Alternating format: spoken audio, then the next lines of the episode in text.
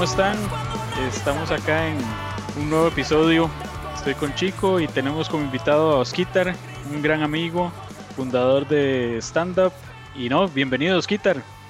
Chepe, mm, chico, pura vida, mae. Gracias por la invitación, mae. Pura vida. Muy... Tal vez, Osquitar, empecemos así como la parte fundamental, digamos, cómo inició con, con el punk y toda la, la, vara. Yo soy el menor de cuatro hermanos. Eh, mi hermanillo mayor, David, eh, él siempre escuchó como mucho rock.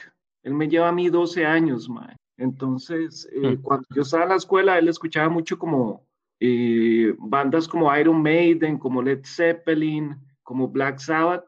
Entonces, como desde tenía 11, 12 años, yo escuchaba ese tipo de música. Al frente mío, digamos, en mi casa, yo, yo crecí en Montelimar y al frente de mi casa eh, vivían eh, unos compas míos. Sí, claro, Bruno, y los campos. correcto, sí. esos más escuchaban demasiada música. Los más tenían una colección bastante grande de CDs y ahí fue donde yo empecé a escuchar ya otras cosas como estaba como muy de moda la época grunge y empecé a escuchar como Primus, eh, bandas como los Ramones, como Wagon, como Gattermouth. Eh, en el 2005 creo que fue que Alejandro de Destiny empezó a hacer conciertos y empezó a traer bandas como Strong Out, como Voodoo Glow Schools, como Dead by Stereo.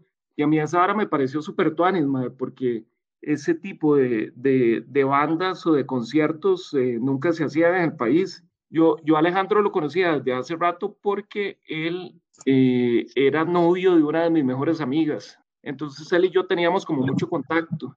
Cuando él empezó a traer bandas, yo estaba como muy metido con una banda Bouncing Souls y a mí me encantaba la banda, yo los quería ver en Costa Rica. Y empezamos a hablar y, y, a ver cómo, cómo hacer para traerlos. Bueno, entonces eh, yo Alejandro lo conocía desde hace tiempos porque él era novio de una de mis mejores amigas. Eh, cuando él empezó a traer bandas, eh, yo empecé a hablar con él para ver si podíamos traer a Bouncing Souls, que es como mi banda favorita después de los Beatles. Y, y empezamos a hablar y yo le, eh, le, le, empecé a hablar de la banda y a él también le gusta la banda y le empezamos a enviar correos a la banda. Y bueno, en el 2008 ya, ya los más como que se apuntaron y decidieron venir a Costa Rica. Y ese fue el primer concierto que hicimos Destiny y Stand Up en conjunto. Y así fue como nació la productora. De hecho, yo, mi idea nunca fue hacer una productora, fue como, yo lo que quería era, ver a Bouncing Souls en vivo en Costa Rica. Por eso, ese primer concierto, de hecho, todo salió bajo el nombre de Destiny. O sea, ahí ni siquiera se puso que producía stand-up, todo fue bajo el nombre de Destiny. Y, no tenían nombre todavía. No, no, de, de hecho lo del nombre viene en el 2009, que nombre de hecho que usted nos dio a nosotros, Chepe. Eh, no sé si se acuerda de eso. Sí, sí, sí, claro. La, la, cosa es que, digamos, ese, ese primer concierto de yo lo, lo hicimos con un préstamo que a mí me dio mi mamá. Yo solo quería hacer ese concierto y no quería meterme más en, en, las, en las cuestiones de chivos. El problema fue que no fue mal en ese concierto a nosotros. Nosotros perdimos plata y yo le tenía que pagar ese dinero a mi mamá. Entonces, Alejandro y yo lo que decidimos hacer fue otro concierto para ver si recuperábamos ese dinero y poder pagarle a mi mamá. Ahí fue donde hicimos una, una fiesta en San Rafael, alquilamos como cinco buses y hicimos un concierto con adaptados, como El Simple, con Virgin Zombies, con Los Cuchillos, con No Hero. Y bueno, la fiesta fue todo un éxito. Y ya con eso, digamos, como que pudimos pagar un poquito ya lo, lo que yo le debía a mi mamá. Eh, una finca, vendimos birra. Entonces ya ese fue el segundo concierto de stand-up pero yo todavía seguía con la idea de que no quería ser una productora, que no quería hacer conciertos, que simplemente era eso. Pero resulta que en el 2009 la banda Bouncing Souls contacta a Alejandro y le dicen que quieren volver a Costa Rica. Y por tratarse de Bouncing Souls, yo, de mi banda favorita, yo jamás iba a decir que no me, me, contactó y me dijo, Mae, quieren volver y no sé qué, ¿usted qué le parece si lo hacemos? Y pensamos en una forma de hacerlo para, para poder generar ganancias. Entonces, por eso decidimos hacerlo en, en Latino Rock Café, el segundo concierto de Bouncing Souls. Entonces, era una cosa más pequeña, una cosa más fácil de manejar, era, era como menos gasto. Entonces, ese fue el tercer concierto de Bouncing Souls, eh, el tercer concierto de stand-up. Ahí todavía no teníamos nombre, todavía. Ahora, la cuestión es que yo, como ya hice esos tres eventos, ya todos mis compillas que, que escuchan punk me empezaron a, hablar de, de bandas que serían bueno traer a Costa Rica. Y un amigo mío, eh, Gorks, ustedes lo conocen también, ¿verdad? Gorky. Sí, claro. Claro. Mae, ese Mae me dijo que los Maes de SNFU estaban tocando otra vez y que los Maes estaban de gira. Y a mí SNFU me encanta, es una banda que me encanta. Y cuando ese Mae me dijo que SNFU estaba tocando otra vez, yo dije, puta Mae, si se pudo hacer el concierto Dancing Soul dos veces, y se pudo hacer dos veces esa vara, se podría traer a SNFU. Entonces empecé a enviar correos y, y la banda contestó súper interesada en venir al país y pues eh, salió la oportunidad y, y, trajimos a SNFU. En ese, en ese cuarto concierto fue cuando yo ya vi la necesidad como de hacer una productora, como tener mi equipo de trabajo, como ya tener un nombre y fue donde contacté a Chepe, contacté a Rosa y contacté a Chuchín. Ajá. Entonces, ese era, digamos, mi equipo de trabajo. Yo les expliqué que, quería hacer SNFU en Costa Rica, pero que me gustaría contar con ellos eh, como equipo de trabajo. Y empezamos a hablar, tanto Chepe como Rosa y como Chuchín se apuntaron y nos empezamos a organizar y empezamos a pensar en un nombre para la productora.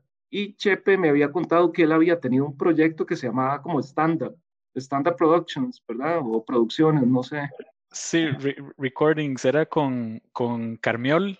Él era el que nos grabó, digamos, los demos y todo eso. Él había comprado un Digi eh, Design, que es la interfase, y con Pro Tools, el MAE hacía toda la vara como de, de ingeniero de sonido. Y eh, nos metimos ahí en la choza a contactar bandas, digamos, es simple. En ese tiempo creo que le habíamos dicho a teatro, a Exponja, si no me equivoco y nos reunimos una vez, solo llegó la gente de Simple, creo, eh, ahí en, en, en, donde ensayábamos, pero la vara como que nunca vio la luz como, como disquera, pero este, ahí fue cuando, cuando a mí me llamó mucho la atención eh, ceder el nombre porque yo veía como que, como que usted estaba trayendo, eh, ¿verdad? Bandas que, que tal vez muchos productores no apostarían por esas bandas porque, si, si es cierto, eh, los que lo conocen, ¿verdad? Las bandas son, o sea, del punk que tal vez no mucha gente escucha y que es como, un, como una música muy, ¿verdad? De gusto adquirido tal vez, o, pequeñas, entre comillas, pero que sonaban y que a nosotros nos encantaban. Entonces, de, yo creo que, que por ahí también fue como el, el decir, ¿no? Esta vara es como un nombre, ah, ¿verdad? Para crecer, porque stand-up en, teoría es como empezando desde abajo y empezar a levantarse, ¿verdad? Empezar a, crear la vara. Pero qué dicha que, que lo aprobó, Mae. no, hombre, Mae, sí, claro, o sea, apenas me dijo ese nombre, Mae, yo, claro, Mae, stand-up suena súper bien, Mae. Y, Mae, realmente, digamos, luego hicimos ese concierto, el de SNFU en el 2009, y lo hicimos, bueno, lo hicimos junto con Destiny también pero stand-up éramos nosotros, éramos eh, ustedes, Rosa, Chuchín y yo. Chuchín estaba en la cuestión del arte gráfica y todo eso, ¿verdad? Y ustedes nos, eh, usted y Rosa nos estaban, bueno, Rosa también estaba como en la cuestión como de video y todo esto, ¿verdad? Y Chepe me estaba ayudando como a mover como ciertos contactos, estábamos buscando patrocinadores, estábamos buscando un poco de gente para ver que le interesara entrarle al, al concierto de SNFU. Eh, lo, lo, que nunca entendí es por qué solo hicimos ese concierto, digamos, con, con, esa alineación de stand-up. No sé, no sé qué pasó después, realmente no me acuerdo por qué, por qué dejamos de trabajar juntos, porque no, no hubo ningún problema. De hecho, el concierto, a pesar de que no fue eh, un éxito, un lleno total, el concierto salió bastante bien, la gente que fue lo disfrutó mucho y sí, me parece que lo trabajamos súper bien, pero luego por alguna razón como que dejamos de, simplemente hicimos ese concierto y dejamos de trabajar juntos.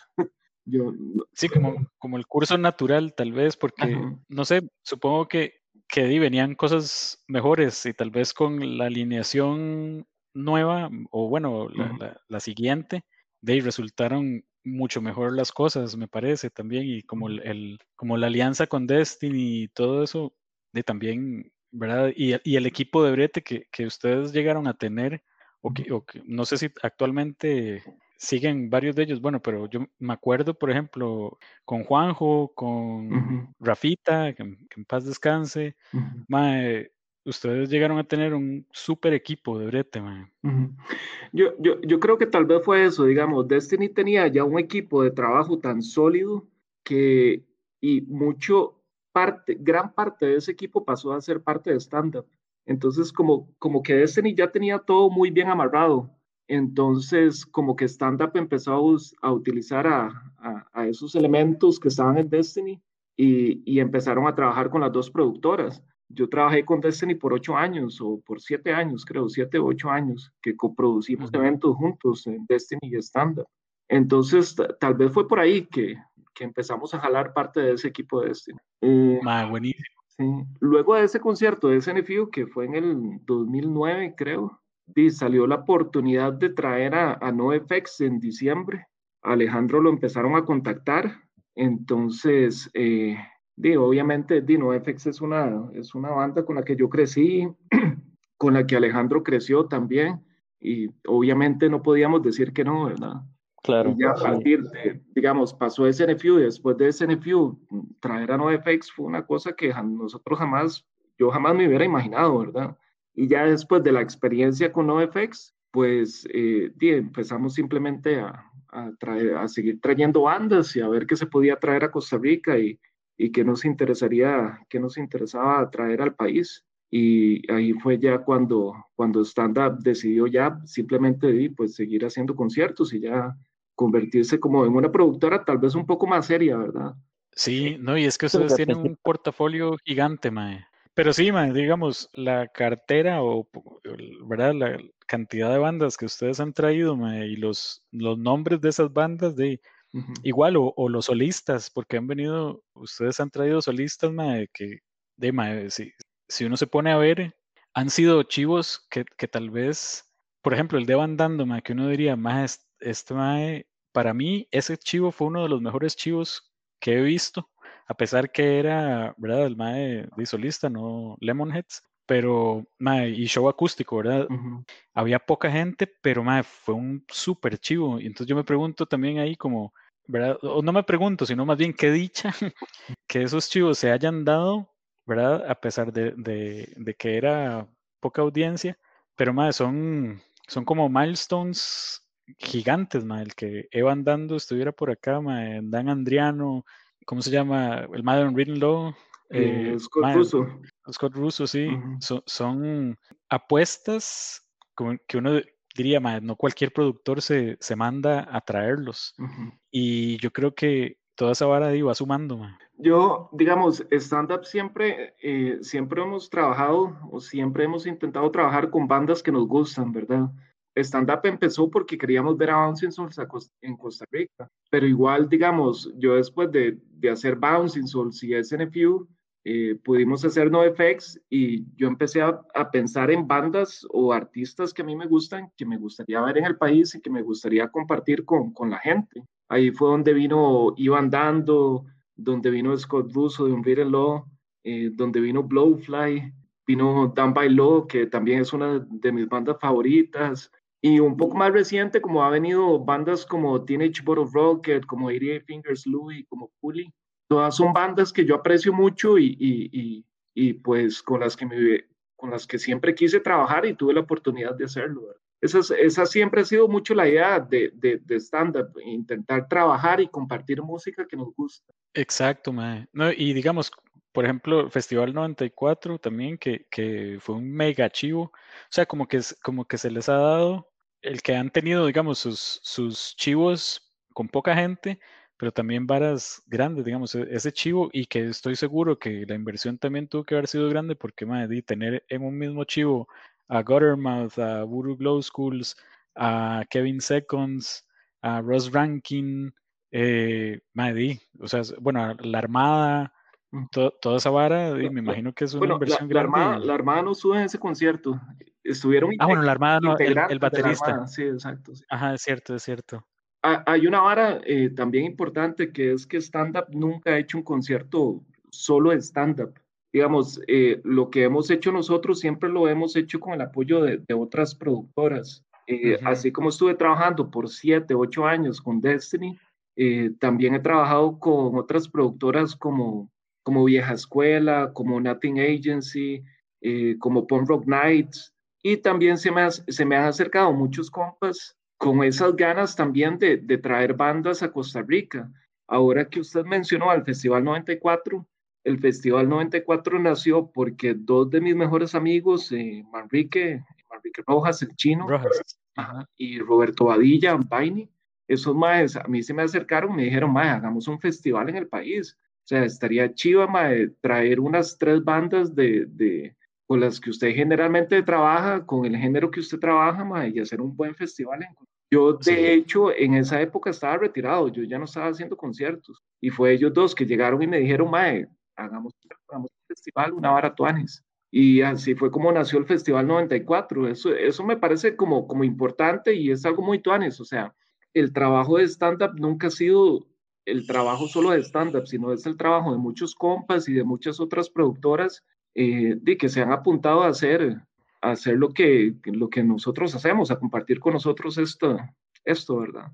Claro, yo creo que esto es lo más valioso, esa sinergia con, con gente que quiere hacer realidad esas varas, digamos, y, y en especial la de compas, también que, que se apuntan ahí como de poniendo de su bolsillo, hay una inversión importante tal vez y que y de final de cuentas es una apuesta, pero lo principal es hacerlo porque quieren ver a sus bandas favoritas acá. Esa vara es súper tuanis.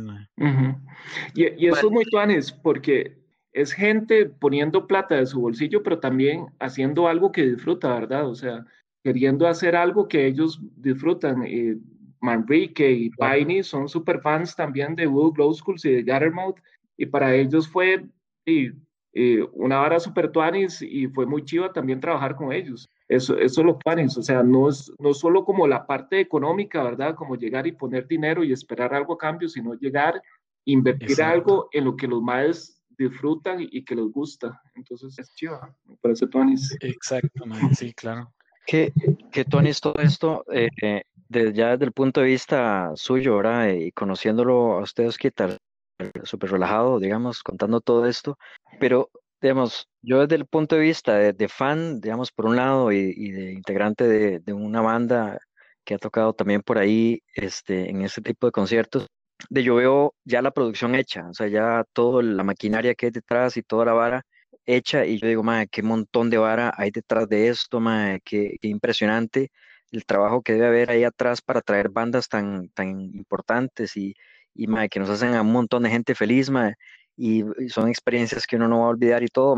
Pero ahora contando usted todas estas varas, uno se da cuenta que, pucha, es, eh, usted lo, lo, lo, dice o lo habla tan sencillo, como una idea que surgió de, de, compas, que, que se aliaron, hagamos esto, un sueño súper imposible, digamos, viéndolo en aquellos tiempos donde no, no se veía nada de esto, probable o posible, y usted Destiny y las demás productoras lo, hicieron posible, mae, y se, y se fue repitiendo, mae, se fue eh, repitiendo la historia, mae, en años siguientes y todo, mae, y ahora ya es factible, ya uno, ahora uno dice, mae, ¿qué Tony traer? Ok, sí, mae, vamos a ver, y aquí y allá.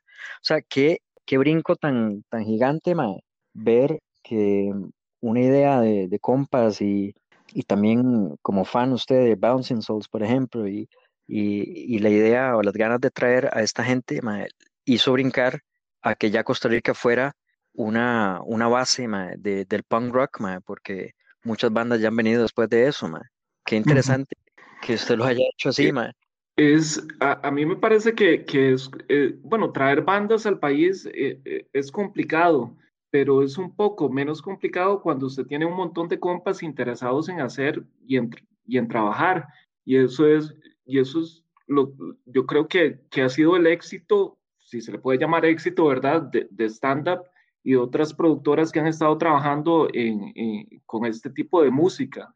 Eh, y es que hay mucha gente interesada en trabajar en esto y, y, sigue saliendo, digamos, hasta el día de hoy yo, yo a veces recibo correos o mensajes a la página de stand-up de más eh, que me preguntan eh, que cómo hacen para traer a X banda o que, que tú traer a X banda al país que cómo se podría hacer, más interesados en trabajar. y el equipo de trabajo que, que tiene stand-up y, y, también hay muchas otras productoras que están trabajando muy fuerte, mae, yo creo que eso es parte de, de, lo que ha funcionado, ¿verdad? y lo otro también es la, la vitrina, o sea, la oportunidad que, que, ustedes le han dado a las bandas nacionales, mae, porque también han metido, o sea, ha sido diversa, ¿verdad? La, la cantidad de, de, bandas nacionales que, que, han puesto a abrir esos chivos. Y mae, toda esa vara este, es de super ayuda para, para todas esas bandas que, que, han, bueno, que hemos abierto este, esos conciertos, es, es como, como de parte de la misma sinergia, ¿verdad? De gente que quiere, eh, ¿verdad? Hacer realidad ese, ese sueño o, esos conciertos y este, el aporte que, que, todo suma, ¿verdad? No, es súper tuanes, nosotros también somos, nosotros crecimos con, con bandas como como Solo Carne, como con los Garbanzos. Crecimos con muchas de las bandas nacionales con las que también tenemos ahora la oportunidad de trabajar. Y para nosotros es igual de importante trabajar con una banda como, como 88 Fingers Louie o como Agent Orange. Es igual de importante nosotros trabajar con estas bandas como con una banda como Adaptados o Seca o Solo Carne. Eh, somos igual de fans, ¿verdad? O sea, yo crecí yendo a los conciertos de la finca o de la Alianza China o del Joss y viendo este montón de bandas como es simple, entonces para nosotros también es, es, es una hora super tuanis poder ahora poder, eh, tener la oportunidad de trabajar con todos ustedes. Claro, hermano, y, y, no solo la oportunidad de tocar, sino que ustedes eh, así eh, chinean un montón a las bandas nacionales y, y por igual que, con las bandas internacionales, digamos, nos han dado los viáticos, nos han dado eh, eh, la entrada monetaria, o sea, muchas, muchas, muchas cosas que, muchas productoras también han dado por sentado, o sea, o que, tal vez en el pasado se daba más como que decían, la productora decía, bueno, ustedes van a tocar, pero prácticamente hasta uno, si, si a uno lo ponían a, a, pagar por tocar, este, lo hacían, ¿verdad? No, no, nunca, en esos tiempos era como, el, el, pago por tocar es que usted esté ahí y que vea su banda, pero, pero ustedes se han preocupado porque la vara no sea así, sino que sea, este, ¿verdad? Que haya una retribución ahí, eh, un chineo, y esa vara es, ¿cómo se llama? Se, se, agradece un montón. Y, poca gente lo hace. E, esa mentalidad ha cambiado y yo creo que ya hay otras, otras productoras eh, también con esa mentalidad, ¿verdad? De que, de que hay que darle eh, apoyo a las bandas nacionales. Bueno, Vieja Escuela siempre lo ha hecho, ¿verdad? Vieja Escuela es una banda, eh, una, una productora que ha apoyado a las bandas nacionales de, de años, ¿verdad? Nothing Agency, Destiny, todos se preocupan también ahora por darle ese apoyo a las bandas. Por eso yo, bueno, nosotros en Stand Up dejamos de, de hacer esos conciertos como con cinco bandas nacionales y una banda internacional. Nosotros decidimos eh, que si íbamos a traer una banda internacional al país, que íbamos a poner una banda nacional a, tocar junto con ellos, no a poner, por ejemplo, va a tocar face to face y cinco bandas nacionales, porque la idea es darle igual de importancia a la banda nacional como a la banda internacional. Entonces, si nosotros tenemos cinco bandas nacionales abriendo un concierto, se nos complica un poco como darle la atención a las bandas nacionales que realmente merecen, ¿verdad? Correcto. Igual también se nos complica un poco pagarle a cinco bandas cuando tenemos el gasto de traer a una banda de afuera, ¿verdad? En donde hay que pagar hotel, en donde hay que pagar boletos de avión. Entonces preferimos simplemente trabajar con una internacional y una nacional para poder darle como como esa atención que realmente merecen las, las nacionales. Y Buenísimo. ha funcionado, me parece. Y también para, para mucha gente tal vez no sabe que, que Stand Up también ha producido eh, otro tipo de eventos como los de lucha libre y han traído de luchadores de alto calibre, ¿verdad? Blue Demon, Titán, varas así. Yo no conozco mucho de lucha libre, entonces no, no sé bien, digamos, eh, cómo entrarle al tema, pero Skitter, yo creo que es como interesante también que nos cuente un poquito como de esos, de esos eventos, cómo, le han funcionado, eh, de dónde surgió esa, porque yo sé que usted es un apasionado, apasionado de la lucha libre también, entonces, este, de para, para, los que están escuchando, también me imagino que es, es este, interesante escuchar esa, mm. eso de parte suya. Eh, en el 2012, a finales del 2012, nosotros hicimos como una seguidilla de conciertos eh, internacionales, como en noviembre, como que en octubre, noviembre, diciembre, eh, hicimos tres conciertos grandes. Eh, creo que fue Rise Against, Antiplag y Face to Face. Y como que saturamos un poco el mercado y como que la cantidad de gente empezó a bajar. Luego de esos tres conciertos que hicimos a finales del 2012, hicimos, creo que fue en el 2013, hicimos Wagon y ya la cantidad de gente que llegó a ese concierto ya bajó considerablemente. Y ya la gente no estaba asistiendo como antes. Entonces, Alejandro y yo decidimos pues como parar un rato, como calmarnos un poco con esta cuestión de traer bandas y darle un descanso a la gente, ¿verdad? Pero eh, yo, yo quería como seguir produciendo eventos, pero no quería traer más bandas en ese, en ese momento. Entonces me puse a pensar en otra cosa que a mí me gustaba y aparte de escuchar música, pues yo soy un gran aficionado a, a la lucha libre. Entonces me pareció que tal vez se podía hacer como un evento de lucha libre en Costa Rica. Entonces empecé a averiguar, a ver qué, qué opciones habían acá de luchadores. Yo, yo sabía que había una, una compañía que se llamaba Luchamanía en el país, que, que hacían eventos de lucha libre en Plaza Víquez, pero nunca los había visto. Eh, unos amigos a mí me recomendaron una compañía que se llamaba First eh, Wrestling Society. Entonces me dijeron que eran muy buenos, que eran excelentes luchadores, que entrenaban muy bien, que hacían un muy buen espectáculo. Eh, entonces, esos amigos míos como que eh, nos, nos, nos, ayudaron a contactarnos con estos, con estos de First Wrestling Society y yo les expliqué más o menos lo que tenía en, en, mente, que quería traer a luchadores al país y, y a los maes pues les pareció eh, bastante y la idea y empezamos a contactar luchadores y el primer evento lo hicimos, creo que finales del 2013, creo que fue en diciembre del 2013, el primer evento de libre que hicimos. Y tuvimos la oportunidad de trabajar con cinco luchadores internacionales en ese concierto, en ese evento. Y fueron todos ex luchadores de la WWE.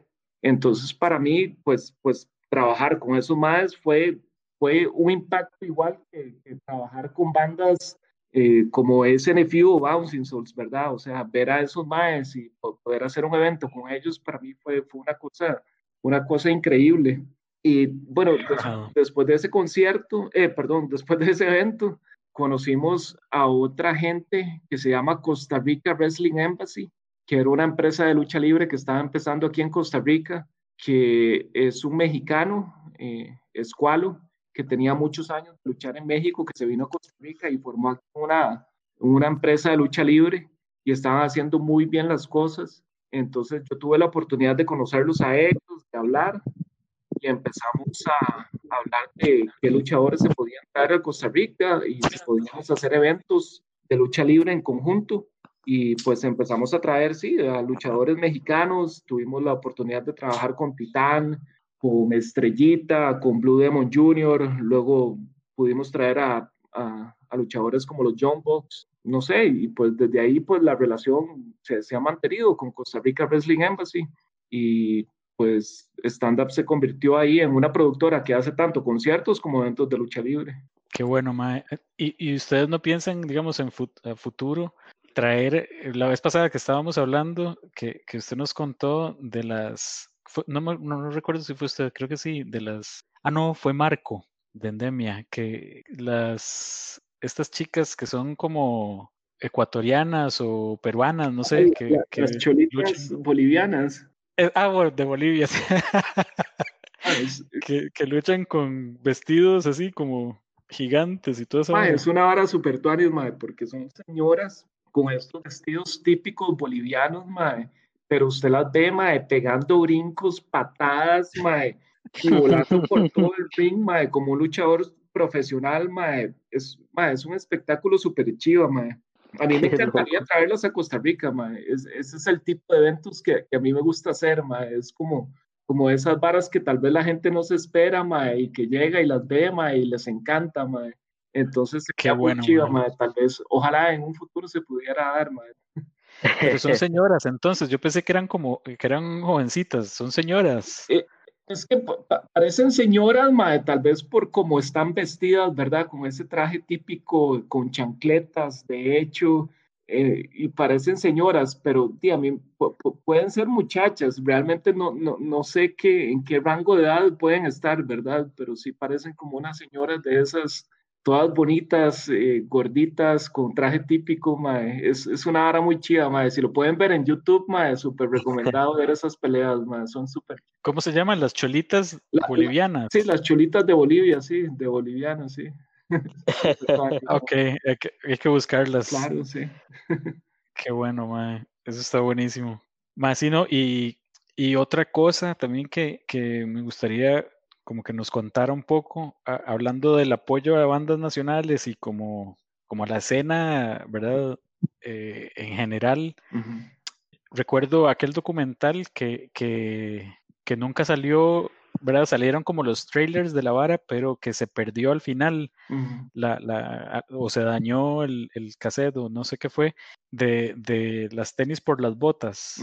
claro. E, el, documental de punk, porque para mí eso, digamos, ahorita es una, es una, es algo fundamental, ¿verdad? Como que debería rescatarse o debería de buscarse la forma de, de volver a sacar a la luz esas ese tipo de entrevistas que se hicieron y, como, ¿verdad? desde el punto de vista de los de la gente que, que, participó en ese documental, o sea, lo que quiero decir es que ahorita hay como un hueco, tal vez que, que mucha gente no conoce de muchas bandas eh, o de, de, toda la movida, ¿verdad? En, desde que empezó la vara en San Pedro Atillo, la abuelita, eh, con Hijos de la Adversidad, con Osmosis, el bosque, Curac, toda esa vara. Y sobre todo en estos tiempos que, que salió esta, este documental en Netflix de Rompan Todo, yo creo que como que se está, eh, o sea, hay, cierta sed de información eh, para hablar un poco de esto. Yo, yo sé que, por ejemplo, FO, FO es, eh, digamos, está haciendo un bretezote en, en parte de escribir toda esta historia, de hecho, eh, desde los inicios del rock, yo creo que él está abarcando eh, cosas eh, de, bandas que existieron en los 60s y, y, ¿verdad? Acá en Costa Rica, o cómo empezó la, la movida del rock y todo esto, y él está recopilando toda esta información de, de, fuentes fidedignas de los mismos, o sea, ya, ya rocos, ya señores que, que pasaron por ahí y, se está armando algo interesante e importante, pero me parece que, que, del, hablando de punk, este sería como Tony retomar esto. Sé también que Esteban Campos está trabajando también con, como consiguiendo este tipo de información, pero no sé, me gustaría tal vez como, como que nos contara un poquito de ese documental y yo no sé, también tal vez planes a futuro como para conseguir colaboradores que, yo me apunto, 100% me, apuntaría a, a, a, colaborar en lo que pueda, pero, pero sí, sí, sí se hace necesario, digamos. Entonces, que nos cuente un poquito de esa vara. Eh, mae, el documental creo que nosotros lo empezamos a hacer también en el momento que estábamos como, como que habíamos parado los conciertos. Creo que fue por ahí como del 2013 o 2014. Parte del equipo de Stand y de Destiny ellos tenían una, una productora que se llamaba Offside Productions y que uh se encargaban eh, de grabar mucho todo lo que son los conciertos en vivo. Este, también trabajaban con otras productoras y hacían como, no sé, trabajaban como en comerciales y otras cosillas, ¿verdad? Entonces, pues a mí se me ocurrió, siempre me pareció interesante como, como ver cuál era la historia del punk en Costa Rica.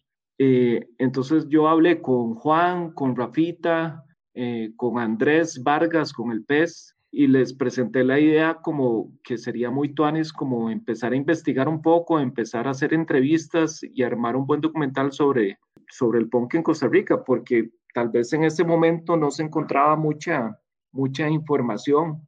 y por dicha, pues a los maestros como que les gustó mucho la idea y empezamos a planear y en cuestión como de un mes, yo creo, ya estábamos haciendo las primeras entrevistas. Eh, por dicha, ya habíamos trabajado, ya teníamos un rato de hacer conciertos, entonces ya teníamos como bastante contacto con bandas nacionales y empezamos a contactar a muchos integrantes de estas bandas con las que habíamos trabajado y fue una vara muy chiva porque, por ejemplo, llegábamos y no sé, eh, eh, entrevistábamos a Esteban de Seca y Esteban nos decía, Mae, pero también tienen que entrevistar a Óscar Ospino de Teatromocracia.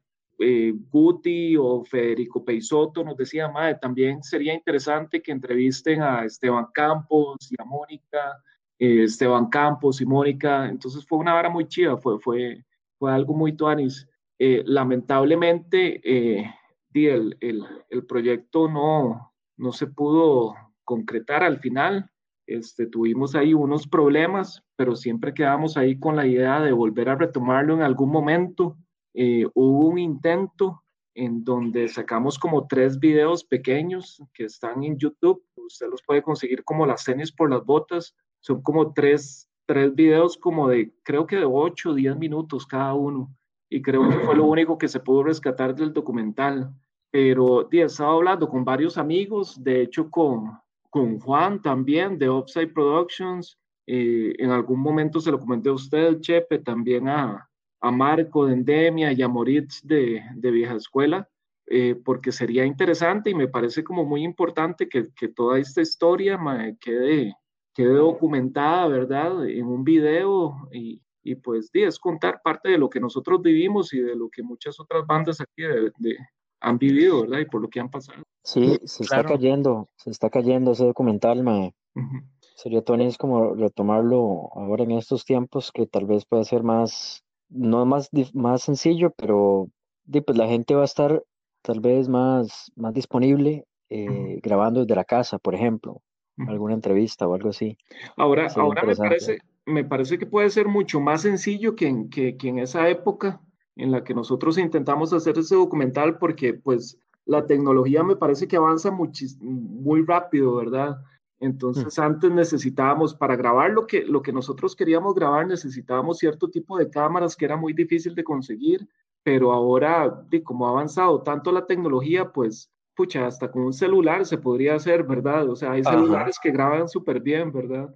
Entonces sí puede ser tal vez un poco más sencillo. Y mucha gente también, muchas, muchas de las personas que entrevistamos y con las que intentamos hacer el documental, pues quedaron con las ganas de, de, de, ver el producto final, ¿verdad? Entonces, yo, yo siento que sí habría como un poco, como, como apoyo para, para, poder hacer el documental y, y, poder finalizarlo. Inclusive se podría hablar con, con Baldo de, de National, bueno, de, de MAP, porque él ha hecho varios documentales, digamos, de, de, skateboarding y también de, de, bandas, ¿verdad? Pero él creo que tiene los contactos también como para posicionarlo en TD+. Ahí han salido varios de esos videos. Entonces, como una posibilidad también podría ser.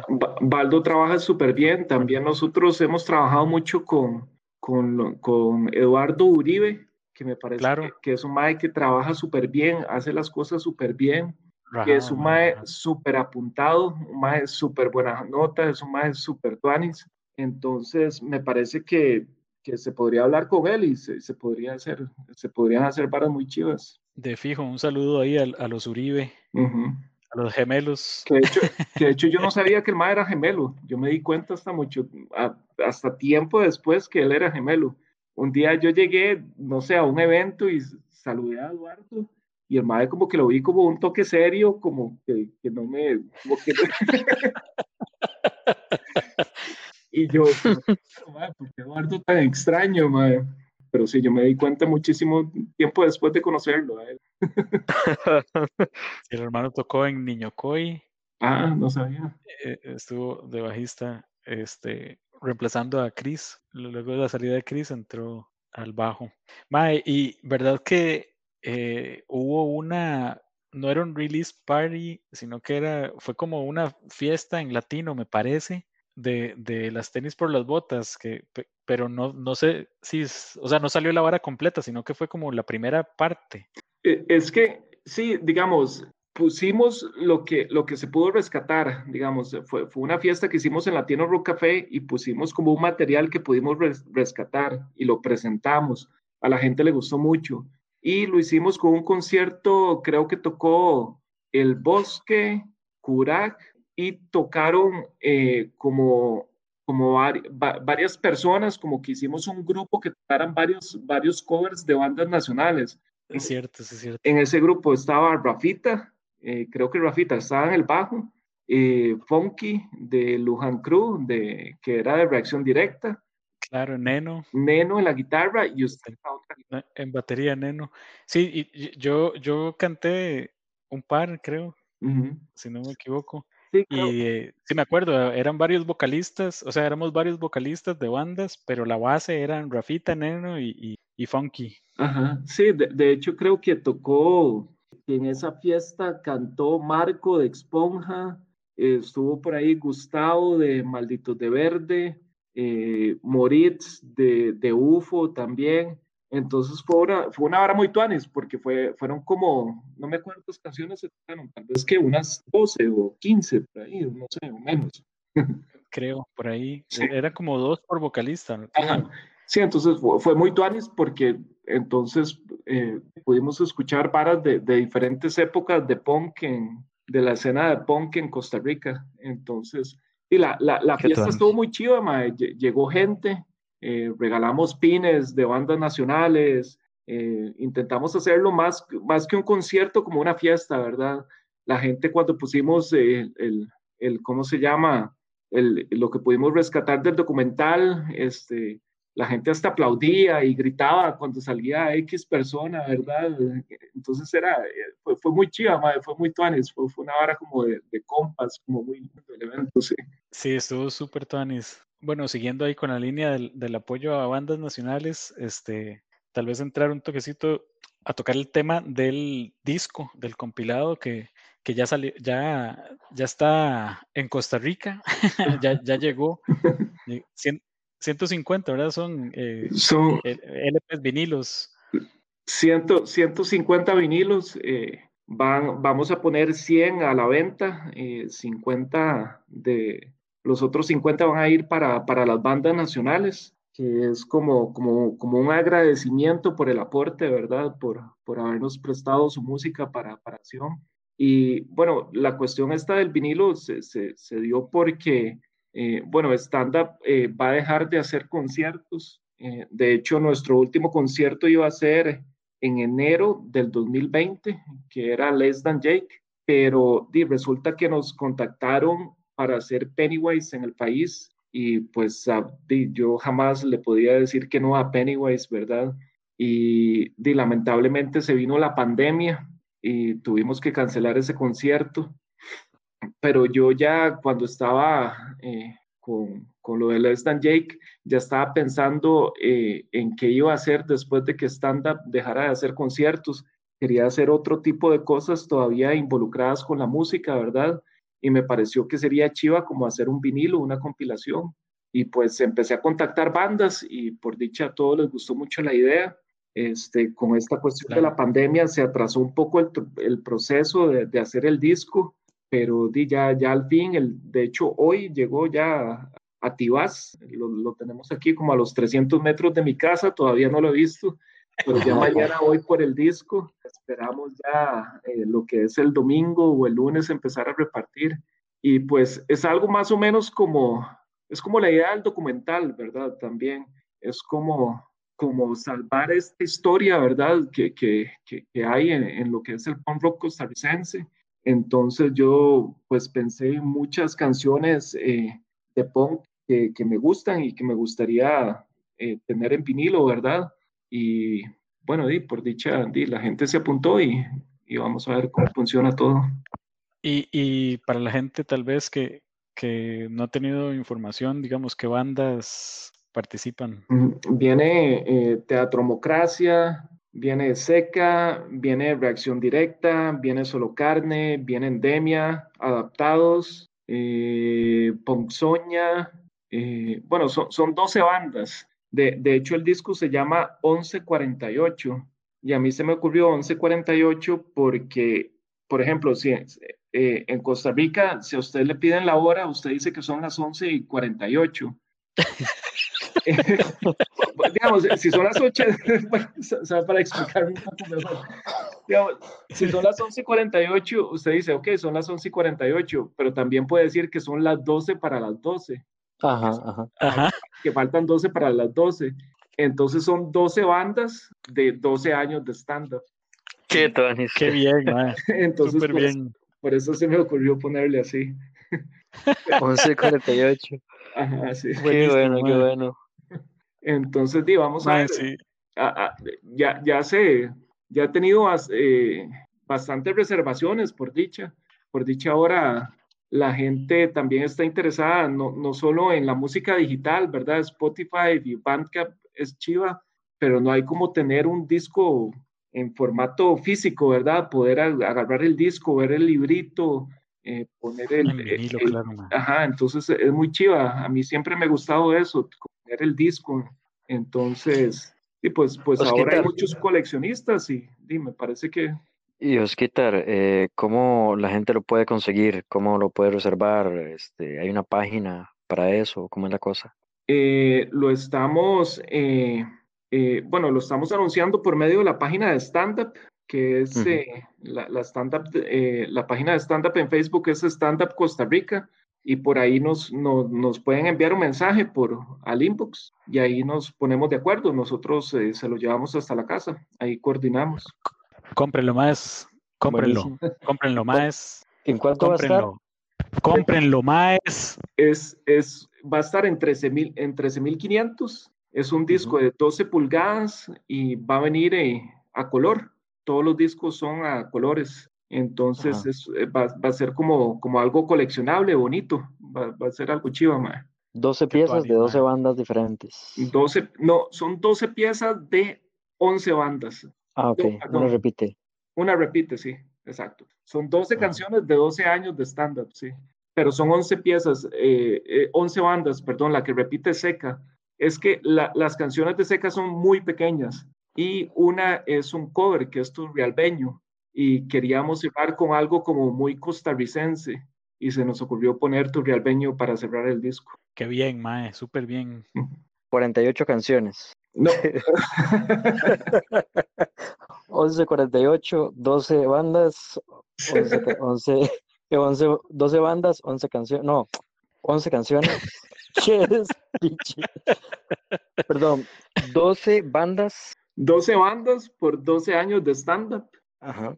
Pero son, eh, no, perdón, son 12 canciones por, 12 años de stand-up pero son 11 bandas. 11 bandas, sí, sí, sí. Ajá, exacto. Sí, es algo que también, yo ahora estoy, coleccionando otra vez como, como que dejé de coleccionar discos, como, como que dejé de comprar CDs y vinilos, bueno, antes no coleccionaba vinilos, realmente vinilos los empecé a coleccionar desde hace poco, pero hace como un año ya empecé otra vez a comprar CDs, a comprar vinilos y, sí, a mí me encanta. Entonces, sí, me pareció chiva como tener en vinilo pues todas estas canciones de bandas nacionales que, que me gustan. Sí, es un es un súper buen proyecto, mae. Y para seguir haciéndolo, ¿verdad? Bueno, digamos con otros compilados, tal vez. Sí, digo, ojalá, ojalá funcione bien este primer disco para, para seguir haciendo aras. A mí me encantaría que, que, la vara funcione bien y, y poder seguir tirando discos. Eh, ojalá de canciones como un poco más recientes, estas tal vez son canciones como un poco más viejitas, ¿verdad? Pero sería muy chido hacer otro con, con, con piezas más recientes. y digamos, eh, proyectos tal vez que hayan quedado ahí y que quisieran retomar, por ejemplo, Panorámica, que era también otro medio para documentar, pero en forma infográfica, ¿verdad? En, libritos y esas varas, eh, ¿tienen algún, o sea, ah, están pensando en algo o no? Eh, sí, ese, ese es otro proyecto que, que me parecía eh, vacilón. Eh, estuve hablando con Neno de que él trabaja desde, desde el primer concierto, desde el 2008 estuvo ahí con stand-up apoyando el concierto y hasta la fecha de hoy es parte de stand-up. Entonces estuvimos hablando pues, pues como de hacer una revista y me pareció chiva, como dedicarle una revista a, una banda nacional. y pues lamentablemente pues eh, el proyecto salió como, como con varios errores, entonces como que hicimos una pausa para verlos, eh, para ver cómo podíamos corregir esos errorcillos, ¿verdad? Pero es algo que, de, que esperamos poder retomar en un futuro. Ahora que Stand Up va, va, a dejar de hacer conciertos, yo creo que todo, todas esas cosas se pueden retomar, ¿verdad? Ya vamos a tener como un poco más de tiempo de ver si retomamos lo que es el documental, si retomamos panorámica, si seguimos poniéndole a, a lo de los vinilos. Antes es que todo el tiempo eh, lo gastábamos, ¿verdad? En, en, lo que es la producción del, de los eventos, ¿verdad? Pero ahora vamos a estar un poco más libres y podemos, podemos ya retomar todos esos, esos como proyectos que teníamos antes. Oscar, mm, y usted dice que entonces Stand Up va a dejar de producir conciertos, o sea, quiere decir que por lo menos va a haber uno más. Va, a haber uno más. Es que el problema es que el último iba a ser Less Than Jake, pero después de Less Than Jake nos ofrecieron Pennywise, pero Pennywise se canceló por la pandemia. Yo, yo siempre he intentado como quedarle bien a la gente, siempre, como quedarle bien al público y a la gente que paga su entrada para, ir a un concierto de stand-up. Entonces, yo todavía siento que, que se, se, le debe a la gente ese concierto de Pennywise. Y si no se puede traer a Pennywise a Costa Rica, eh, tal vez hacer un concierto más que sea como del mismo nivel, nivel de Pennywise. Y es lo que hemos estado haciendo, digamos, eh, en estas épocas de pandemia, hemos estado buscando qué se puede traer eh, si es que Pennywise no va a poder venir a Costa Rica en el 2021. Entonces ya tenemos como otras opciones ahí que tal vez se pueden traer si, si Pennywise pues ya cancela de todo, del todo el evento en Costa Rica para este año.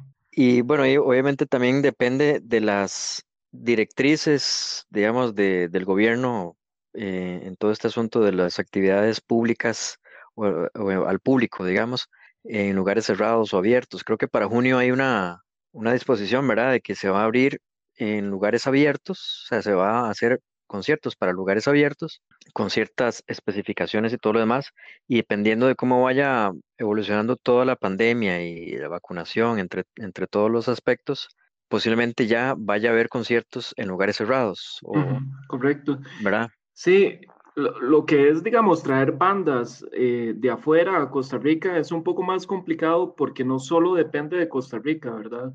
Muchas, muchas bandas no les sirve solo venir a hacer un concierto en Costa Rica y regresarse a Estados Unidos. Y, que también, eh, pues, con cuando viene alguien internacional, creo que tiene que tener, bueno, o la prueba, ¿verdad? Ya confirmada, reciente, ¿verdad? De que se hizo el COVID y no lo tiene, pero también debe haber un periodo de, cuarentena, bueno, de, de, 14, dos semanas, ¿verdad? De, de estar en el país. Entonces, eso puede complicar también toda la cosa por, realmente todavía no sé si van a pedir lo que es la prueba, eh, bueno, sí, una prueba de sí, me imagino que, que, deben de pedirlo, o no sé realmente cómo se va a manejar eso. Eh, bueno, en otros lugares sí piden, eh, por ejemplo, si una banda viene de Brasil a Costa Rica, piden lo que es la, estas vacunas de la fiebre amarilla, ¿verdad? Correcto, sí. Ellos tienen que presentar ahí una boleta que dice que están vacunados. Entonces me imagino que se va a manejar algo parecido en Costa Rica y en, otros países, ¿verdad? Pero sí, digamos, ese es el problema, digamos, a veces con bandas internacionales a ellos pues no les sirve eh, venir al país, hacer un concierto y regresarse, ocupan, ocupan por lo menos unas cuantas fechas, ya sea en Centroamérica o Suramérica. Ya como está la situación ahora, pues es súper complicado, ¿verdad? Porque digamos, la, la, situación en Costa Rica puede mejorar, pero tal vez en Colombia no, o en Argentina no, y ellos ocuparían ir a Colombia, a Brasil, a Argentina. Entonces, pues es cuestión de ver cómo se sigue eh, moviendo esta cuestión del COVID. Y yo espero que ahora con la vacunación ya la cosa empiece a bajar, ¿verdad? Y aparte de eso, pues, pues ya, ya anunciaron, de hecho, creo que la, a finales de, de la semana pasada ya anunciaron que ya se podían hacer como eventos musicales en, en, lugares cerrados, eh, pero con muchas, eh, ahí hay que tener ahí un montón de protocolos, ¿verdad? Tienen que estar sentados, que obviamente eso no funciona para un concierto de punk, este, tiene que haber un distanciamiento entre burbuja y burbuja. Entonces, por el momento, digamos, en conciertos de punk eso no funciona, sería, sería muy difícil, pero sí, esperamos ya para junio o julio ya, ya estar eh, con, con nuevas medidas, ¿verdad? y que ya se puedan retomar los conciertos, los eventos. Sí, tal vez las cosas que se podrían hacer son como, como eh, estos shows acústicos de que viene una, una persona, digamos, es, esos tal vez es como lo más próximo o, o algo más factible, o sea, que, que viniera un, no sé, estos maes, ¿verdad? A tocar acústico y al aire libre, yo creo que es como más fácil de hacer pero bueno, quién sabe en, temas de rentabilidad. Y yo creo que también eh, con la cantidad de integrantes de la banda, ¿verdad? Creo que son máximo tres o cuatro, algo así había escuchado. ¿verdad? Tampoco puede ser una, una banda ahí, eh, una orquesta. Glow Schools. Sí, sí por, por, el momento es complicado por eso, ¿verdad? Hay como cierta cantidad de personas que pueden estar en tarima, este, hay que tener como unos acrílicos al frente de, de los artistas. E, es, es, es, una cosa que es, que es como muy complicado para conciertos de punk, que es súper complicado, pero por lo menos ya es un avance, ¿verdad? Ya, ya se está avanzando y ya, ya las medidas pues están aflojando por lo menos un poquito, ¿verdad? Y la idea también es hacer el concierto ya cuando estamos totalmente seguros que los asistentes al, al concierto van a estar pues pues, pues seguros también, ¿verdad? Que no van a llegar y, enfermarse por ir a un chivo, ¿verdad? Entonces, sí, sí. hay que esperar, hay que esperar un poquito. Y es que en punk, de la, parte de la, la energía, ¿verdad? Lo, que el artista eh, recibe, digamos, que es esa energía del público moviéndose y haciendo stage dive o slam y todo esto, de eso, eso, eso se pierde. Entonces, de, también es como algo que, que, no, digamos, para un chivo punk, como que uno piensa, eh, tal vez no, no tiene como sentido, creo yo, no, no, no sé. O sea, es, no es lo mismo. Es parte de, y es que no, no va a ser, ajá, no va a ser lo mismo. E, es súper importante, digamos, al igual que en la lucha libre, a mí me parece que, que, que, el público en los conciertos de punk es algo muy importante. Por ejemplo, si usted va a un concierto de punk y, y todo el mundo está ahí pues de pie sin hacer absolutamente nada, tal vez no se disfruta tanto como cuando uno va y la gente está totalmente prendida, brincando, cantando y volando patadas ahí en el slam. Es al igual que en un evento de lucha libre, si, si están dos madres peleando y la gente no está gritando, no está insultando, no está, no está apoyando, pues, pues la vara como que no funciona, ¿verdad? Y no se disfruta igual. Entonces, sí, digamos, yo en eventos incluso en eventos de artistas de punk acústicos, yo he visto que se arman slam y, y, la gente que se ve pasando ahí por, por arriba, eh, que, que, hacen stage diving, y estamos hablando de conciertos acústicos, ¿verdad? Equipos acústicos. Entonces, sí, es una, me parece que es algo muy necesario para el concierto y se pueda disfrutar. Y la gente cantando también, que es al final de cuentas es, sería uno de los principales eh, medios de contaminación, eh, de todo el mundo ahí cantando y alguien tiene COVID, ¿verdad? Dos toques. Claro. Infecta a todo el mundo. Sí, si, el asunto va a ser como por las burbujas y todo esto, y entonces tendrían que volarse slam entre las burbujas, o sea, las familias. Creo que una, es solo, una pareja por burbuja puede bailar. estos maes, yo no sé si es cierto, me pareció ver una imagen de Flaming Lips, este, como con porque ese mae, en muchos chivos siempre se meten en la bola esta transparente, pero me, me pareció ver una foto donde la gente está con esas bolas. yo no sé si es cierto, ma. Yo no sé si es cierto. No sé, el concierto se hizo. Yo, yo también lo vi, ma, super tuanes, ma.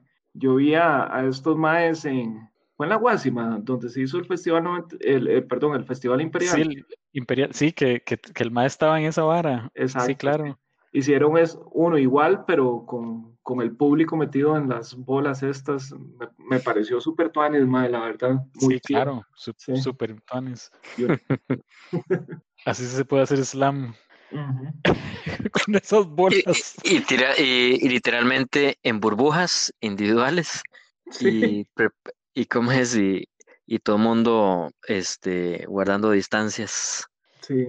Qué loco, madre.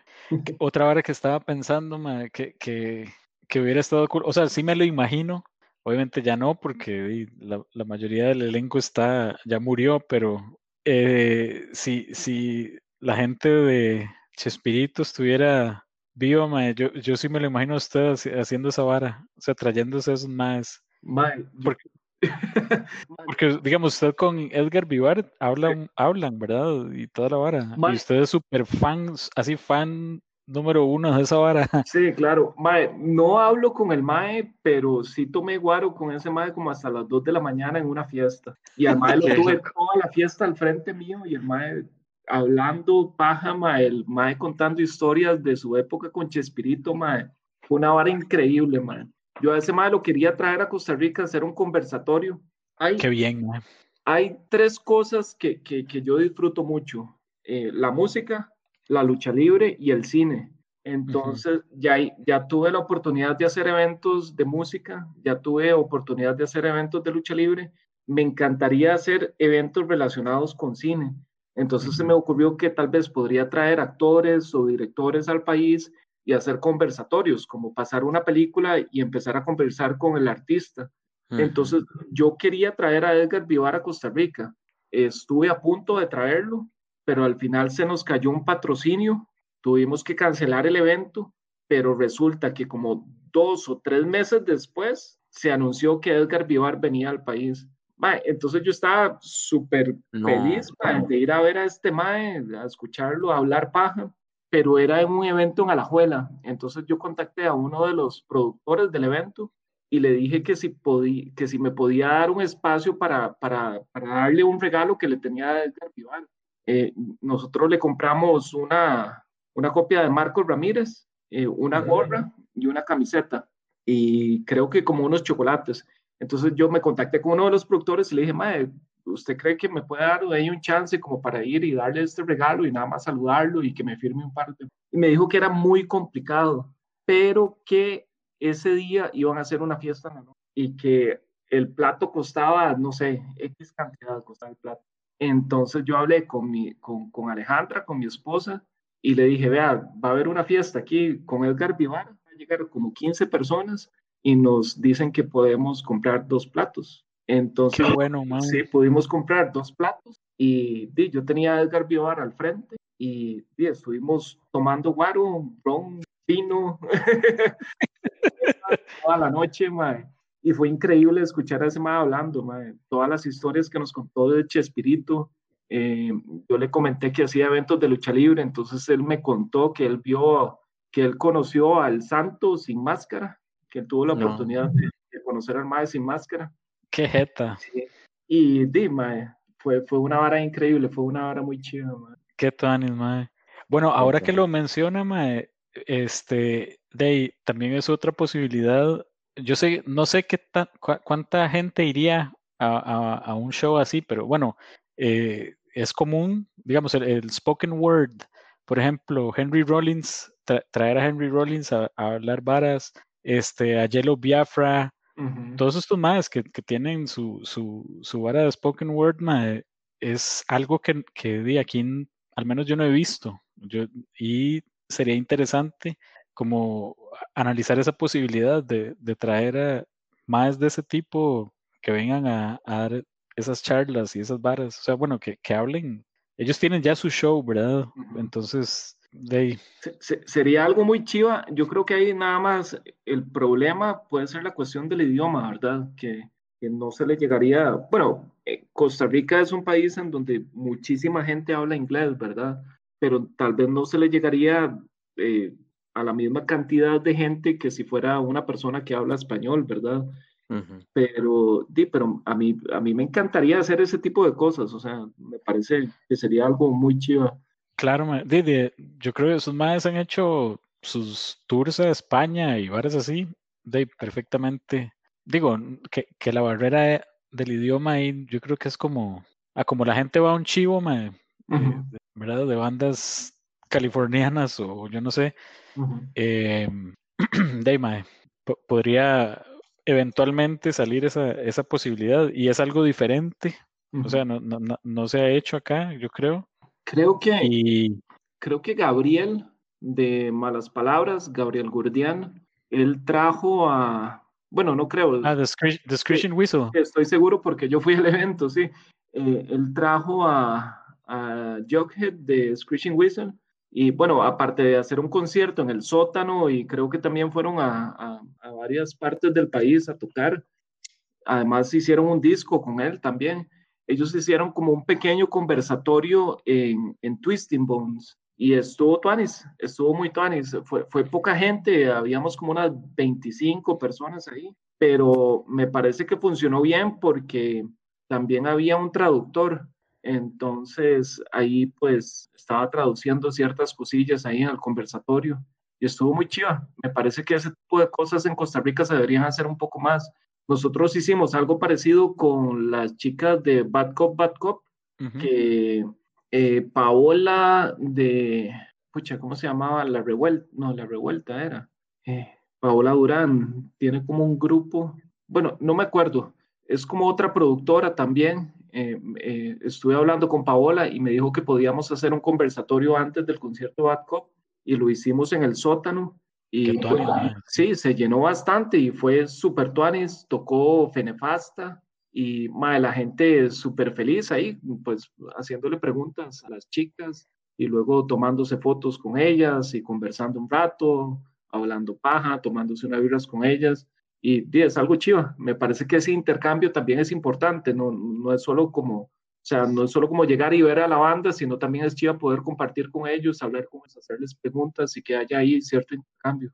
Claro. Exacto. Yo, yo creo que en la estantería el máximo que, que albergan ahí es 20 personas, pero bueno, quién sabe que es que traerse ya a alguien para que haga spoken word en, para 20 personas, mm, no sé qué tan, qué tanto funcione, pero de son, son, es cuestión de tantear ahí el, el asunto y hablar con, con, la gente, a ver qué tal. Yo, yo, yo lo eh haría en la sala Garbo, digamos, a mí me parece que la sala Garbo es un espacio súper tuanis, digamos, antes de que viniera Les Dan Jake, como un mes antes, había una, había un documental que se llamaba Pick It Up, eh, que, que, hicieron en Estados Unidos, un documental sobre la historia del ska en Estados Unidos. Eh, entonces, a mí me pareció interesante el documental y como unas semanas antes de que viniera Les Dan Jake en Costa Rica, contactamos a la gente de la Sala Garbo para ver si podíamos pasar el documental ahí en el cine y pues la gente lo disfrutó mucho.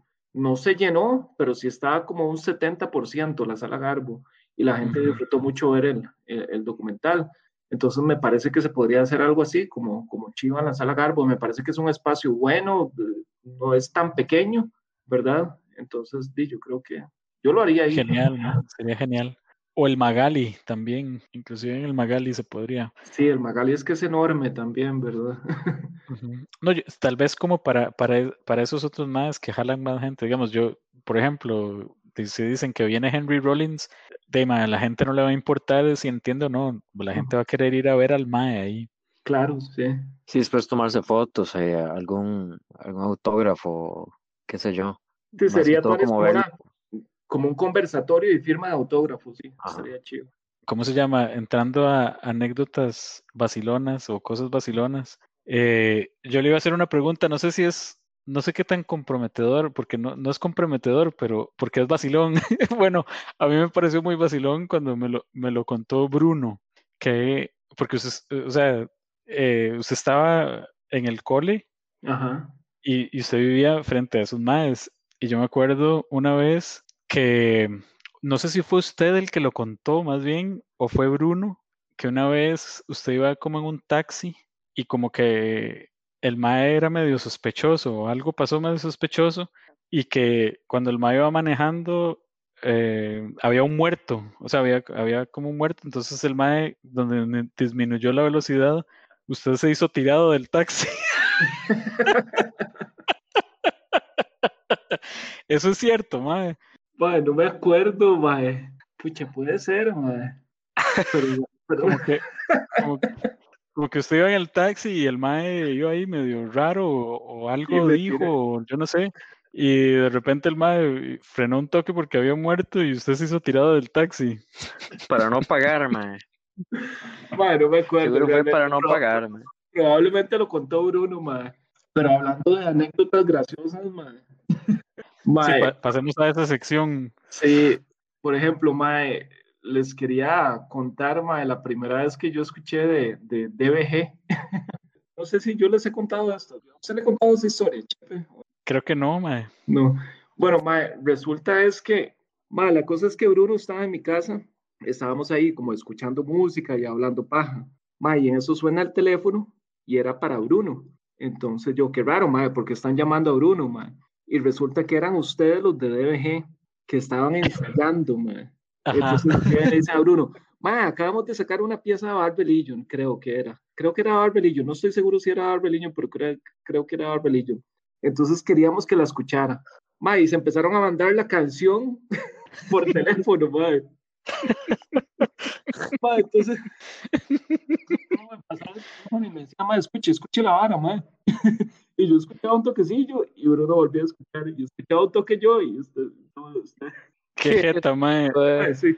E, eso era medio común, digamos, nosotros a veces Bueno, o, yo solía hacerlo. Eh, cuando sacaba alguna canción, llamaba para que más, para que compas lo escucharan. Entonces llamaba por teléfono. Pero fijo, si tiene que ser verdad, fijo, sí. Esa fue la primera vez que yo me di cuenta que DBG existía. Entonces ahí Bruno me contó y me dijo, ma, es que unos compas tienen una banda y no sé qué, y está música. Qué jeta, man. Qué, luego la primera vez que yo escuché que solo carne existía, yo estaba en un campamento cristiano, Okay. Todavía no sé por qué andaba yo en un campamento cristiano, no tengo, no tengo muy claro por qué fuimos, pero estábamos Marrique, Marrique Rojas y yo en el campamento. y resulta, yo era muy chamaco, entonces yo, yo en esa época jugaba como muy de rebelde. Entonces yo dije, madre, voy a ir al campamento cristiano, pero voy a andar con esta camisa de Barbelillo, madre, que tiene la cruz tachada, sí. Entonces, madre, yo como, como el segundo día en el campamento salí con la camisa, madre. Entonces todo el mundo ahí como hablando, madre, y se me acercaba y me decía, madre, eso es una banda de música, ¿verdad? Y yo, sí, sí, no te quedo. Yo jugando de muy rebelde, madre. Y resulta que uno de los líderes del campamento, madre, se me acerca y me empieza a hablar de, de punk, me empieza a hablar de un montón de bandas, Y este mae era Martín, que era el baterista de Cannabis. Creo que ahí también Araya. Martín Araya, sí. Martín Araya. Martín Araya, sí, correcto, mae. Entonces, mae, empezamos a hablar de punk, mae, y yo le dije, mae, ¿has escuchado DBG, mae? Es una banda costarricense, covers. Y dice, sí, mae, pero ya no se llaman DBG, ahora se llaman Solo Carne, mae, y ya no tocan covers. Y yo, ¿qué, mae? ¿En serio, mae? Y esa fue la primera vez que yo escuché mencionar a Solo Carne. Qué loco. Qué buena anécdota. Qué loco es quitar en un campamento cristiano con la camisa de Bad Religion. Sí, no me lo imagino. Realmente todavía no me acuerdo por qué fuimos a ese campamento, mae, Manrique y yo, mae. Yo creo que estábamos en vacaciones y no teníamos nada que hacer, mae. Y no sé, se nos ocurrió ir ahí, mae. Roble Alto se llama. Ah, sí. alto. Sí, yo he escuchado hablar de eso, creo. Qué bueno, eh. eran de esos campamentos en que nos poníamos alrededor de una fogata, mae, y nos decían, mae, agarren ramitas, cada ramita es un pecado, y se deshacen de sus pecados, mae. ¿Qué diablos hacía ahí, mae? ¿Qué edad tenía usted? Qué loco, ¿Como 15 años? 14. por ahí, sí. Como unos 14, 15 años por ahí. Que en 95, por ahí. Puede ser 95, sí. O puede que hasta más viejo, no sé, realmente. Pero sí estaba en el cole todavía. Qué, Qué risa, mae. Yo quería mandarle un saludo a unos compas. A Icho, saludos Icho, a Luisito, a Pucho, al Tore, Salvador, a Tito, ma, este, que los maes a veces eh, escuchan mucho el podcast y siempre chingan que nunca mando saludos. Entonces los iba a saludar ahí. Saludos, compitas. Mae, sí, no sé, Osquitar, este, yo creo que ya para ir cerrando, este, algo más ahí que, que nos quiera decir. Bueno, podemos seguir un rato ahí más, pero pero no sé si tiene alguna vara ahí como otra anécdota o otra vara que nos, que nos quiera contar. Eh, Dino, muchísimas gracias por, por la invitación. Más, usted no saben lo, eh, yo, yo digamos, en 12 años de stand-up, yo creo que esta es como la segunda vez que hago como un podcast o, digamos, yo no hago, no hago ni entrevistas, ni podcast, ni nada de este tipo de cosas y, y no es por jugar de loco o por jugar de, no, es por agrandado ni nada, sino es porque mae, yo me enredo demasiado mae, y me pongo demasiado nervioso. ha sido, ha sido la, la, conversación más fluida que, o sea, el podcast más fluido que hemos tenido. Mae, que sí, mae. Pero, pero Dima, desde que ustedes me dijeron la primera vez, y yo ya venía escuchando el podcast y lo venía disfrutando un montón. Y yo dije, Dima, ya me tengo que mandar, tengo que, que ver cómo agarro un poco de, de, confianza y un poco de fuerza para, para, para ver si lo hago. Y bueno, yo creo que es, yo creo que es en 12 años de stand-up, creo que es el segundo que hago. Y sí, di, muchísimas gracias por, por la invitación y la pasé súper tuanis. ¿Y cómo, se sintió esto? Mae, di, nervioso y enredado, pero, pero, pero di, se logró. sí.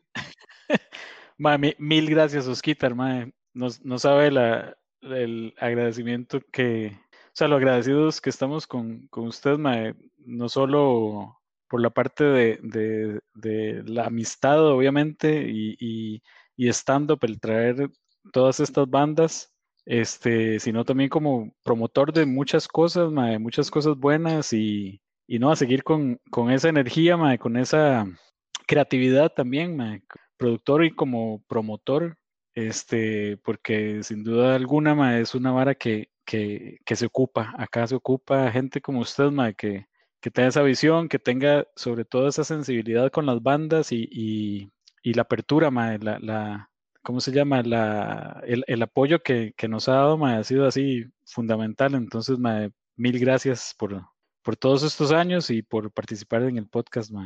Pura vida, Chipino, ma. Muchas gracias, chico, también, gracias, ma y, ojalá que de los proyectos que vengan también, de que se van formulando en este momento de pandemia y todo, de que, que sean para bien, ¿verdad? Para crecer también, en, ya sea como stand-up, eh, haciendo cosas diferentes, eh, eh, renovando un poco o innovando más bien, y de que, que haya éxito también en estas varas, y que todo sea para el bien de, de la música nacional, o de o de sus ideas, de sus motivaciones, de sus gustos, porque también todo viene de sus, de sus pasiones, Y muy agradecido también por la ayuda que nos ha dado eh, a, nosotros como banda y lo que vamos a, tener con usted en futuros proyectos, ¿verdad?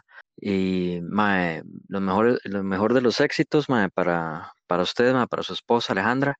Y sí, muy agradecido que haya estado con nosotros acá y de ahí nos estamos viendo. Ojalá otro día vayamos por allá por, por cartucho a tomar unas birritas aquellas con colacho.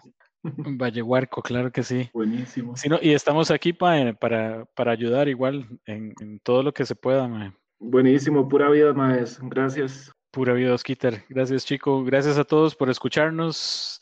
Nos vemos la próxima. Que estén bien.